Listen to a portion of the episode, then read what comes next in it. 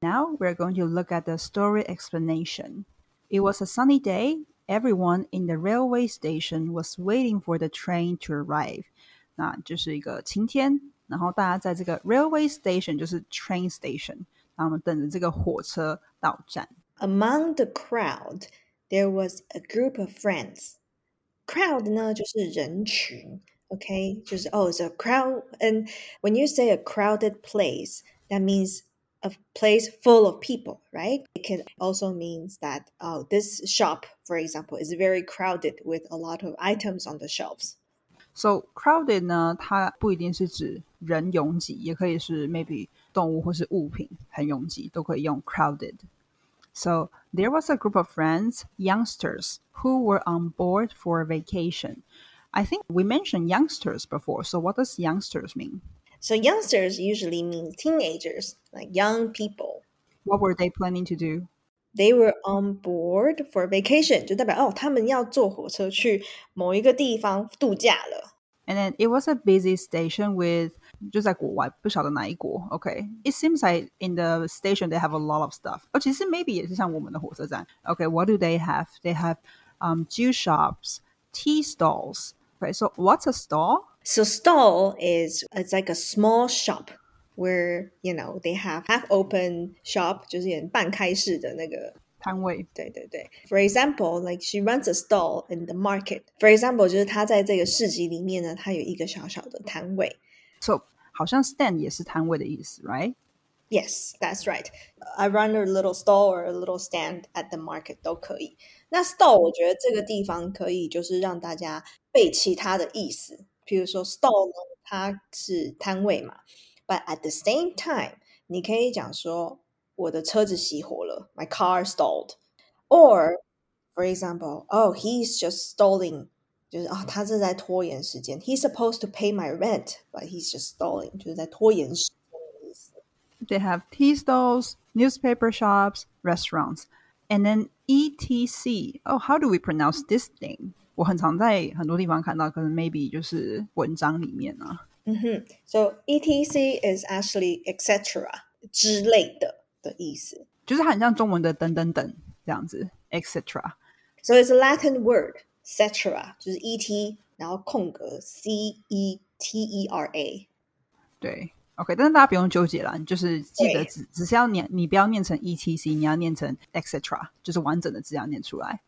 and the announcement regarding the arrival of the train was made. OK，就是那个火车要来了，所以这个 announcement 就是哎，火车公告这个 the train is approaching, the train is approaching. 然后 everyone prepare to get into the train to their appropriate places. 什么是 appropriate places 呢？So appropriate places it kind of means the seats that you're given on the ticket. 你买票的那个票位是什么？So the group of friends, those youngsters make loud noises to welcome the train. 那他们很期待嘛，because it's their vacation as they enter the station. And they ran to get their reserved seats. So what what does reserved seats mean? Okay, so it means a pre-designated seat，就指的是他们已经有预定的座位，比如说什么二四 B 之类的。那 reserve 这个字其实很好用，它可以当定位。 for example, you can say, you call a restaurant, you can say, I would like to reserve a table for four tonight. 就我今天晚上想要订一个四个人的座位。Oh, so we also hear that when you go to the restaurant, they will ask you, "Hey, do you have a reservation?" 就说你有没有定位呢？就是 reservation 就是定位。对，就是 reserve 是动词，然后 reservation 是名词。And before anyone could get into the train, so the empty seats were filled，所以这些就是空位很快就被填满了嘛。嗯，然后呢，the train whistled to move。我觉得这边还蛮有趣的，because usually you would just say the train started to move，但是我们都知道火车会发出那个呃笛声，就是火车的汽笛声。对，whistled to move，就说 OK，笛声响起，要准备开启了。 就还蛮生动的，他用这个动词 be started to move 来的更更有画面。And an old man with a young boy, age around fifteen years. OK，这个一个老先生呢，他跟他的一个大概十五岁左右的男孩，OK，they、okay, came running to catch the train，就他们就是可能快要来不及了，so they were running to catch the train. So they entered the train and the train started to move. 哇，他们就刚刚好搭上火车，火车就开始动了。 And they had their seats just adjacent to the friends group. Uh, what does adjacent mean? So adjacent means it's right next to or very near. For example, um, when you are staying at uh, Airbnb adjacent to a lake，你可能住的民宿呢，就是正好在湖的旁边，就是 adjacent to。那我们在呃在订房，for example，你去国外啊，你订房的时候， 他会问你说，Would you like to have adjacent room to your friend？我说，哎，你想要在你朋友的房间旁边吗？就是旁 adjacent 的意思。嗯哼，没错，就是指邻近的、旁边的的意思。And the young boy was so surprised to see everything，就是他看到所有东西都很惊讶。呃、uh,，But why? So 他先说了，He said to his father, "Dad, the train is moving." And the things are moving backwards。他说：“爸， 这个火车动很快耶，然后呃已经在动了，然后这个所有东西都很像往后移动哎。这个时候很可爱，大家觉得说，哎，他不是十五岁了吗？十五岁怎么会有这样子的，就是反应？对，就会觉得怪怪的。So his father smiled and nodded his head，就是哇，爸爸就笑了一下，然后就点点，笑而不答的感觉。嗯，点点头。OK，那接下来的三十秒呢，想要。请大家帮我们填一个小小的问卷，然后来拿一个非常精美、然后有深度的讲义。那这是一个免费的资源，它跟我们平常的讲义有点不太一样的是，它有一个非常详细的单字解释，还有所有的组织稿。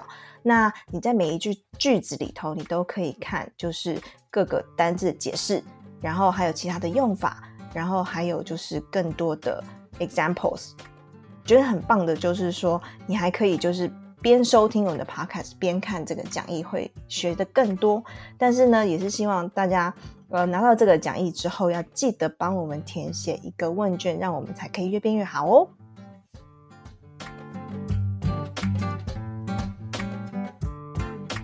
As the train started moving fast，就火车就加速嘛，moving fast。The young boy again screamed. Scream 就是尖叫了。OK，他说了什么呢？他说：“Dad, the trees are green in color and run backward very fast。”他说：“哎，老爸，这些树呢，竟然是绿色的，而且它还会往后动，哎，就是往后跑。呃，因为你在动的时候，你的树一定是往后跑嘛。他就觉得奇怪，怎么会是往后跑呢？这样，他爸爸就很沉着的说：“Yes, dear,” and smiled，就说：“没错，亲爱的。”然后就笑而不答，再度。So, just like a kid, he was watching everything with great enthusiasm and happiness, loaded with tons of surprises. So, uh, what does enthusiasm mean? Mm, enthusiasm means you're extremely curious or excited about a specific topic or subject. OK，就是一个热忱，一个名词，热忱。So, for example, you can say, "I find enthusiasm in yoga." OK，就是啊，我在瑜伽中找到了热忱。那 enthusiastic 就可以拿来形容人，比如说你可以说 Judy is enthusiastic in painting，就是他对画画很有热情。And 后面这个字也蛮蛮，我觉得蛮蛮可爱的。他说 happiness loaded with tons of surprises，就是他的就是快乐中又带了各种不同的惊喜。这个描写描写的很精彩，对不对？你就觉得有堆叠的感觉，就是 It seems like you can feel how happy the boy was，好像可以感受到他那个快乐从这个文字中传过来。中文是不是有点像是惊艳？对对对，就是看到什么都 like wow。I remember 有一个很有名的伟人说，One of the hardest thing and the most important thing in life is to be able to look at everything with new eyes。什么叫做 with new eyes？就是用好像用 小 baby 的那个看所有事物的第一次的那个眼神来看，就是你身边的人事物。That is very hard, but I find this is 是还蛮受用的。I think so too. And to be honest, I think when we get older, you don't get too many of those experiences more. 就其实蛮，就是像我们小时候去可能一个儿童乐园，就觉得哇，这个真的是世界真好精彩哦。但越长越大，就会觉得好像嗯，就是世界就是这样这样子。But we have to, you know, find it back. So I think having kids is actually a great opportunity for you to relive that kind of experience. When you look at your kids, they experience their first time, maybe like a walk on the beach, jump into the pool, eat their first cheesecake, and that kind of um, like enthusiasm 就是会让你 很惊艳，想说哇，就是 like you can learn so much from your kids，就是你很想跟他再活了一遍。我觉得你就会觉得哦，哇，就是可能 appreciate uh so much more about everything around you. It's very similar to combo whenever he gets a new toy. 对对对，所以有养宠物啊，跟小孩的人应该都可以对一起共享这个感受。 A fruit seller passed selling apples and oranges. OK，那就是有一个卖水果的人走过了，他就卖了苹果和橘子。 And the young boy asked his dad, I want to eat apples. His father bought him apples. He said, Oh, apple looks so sweet than it tastes. 他说：“诶，这个苹果看起来比吃起来还甜，就是这个色泽很漂亮的意思啦。So I love this color. So he probably doesn't know the color is red, right? Right. yes. 他就觉得说，哦，这个颜色很漂亮。So the group was watching all the activities of the boy. 那这一群朋友呢，就是在关注这个小男生在做的所有的事情嘛。And asked the boy's father, "Is your son having any problem? Why is he behaving very differently?" 这个地方他们就，我觉得可能是外国人啦，就是直话直说，就会直接问他说：“诶， 请问你的儿子是有什么样的问题吗？为什么他 behave 就是他的行为举止跟人家都不太一样，就是 very differently。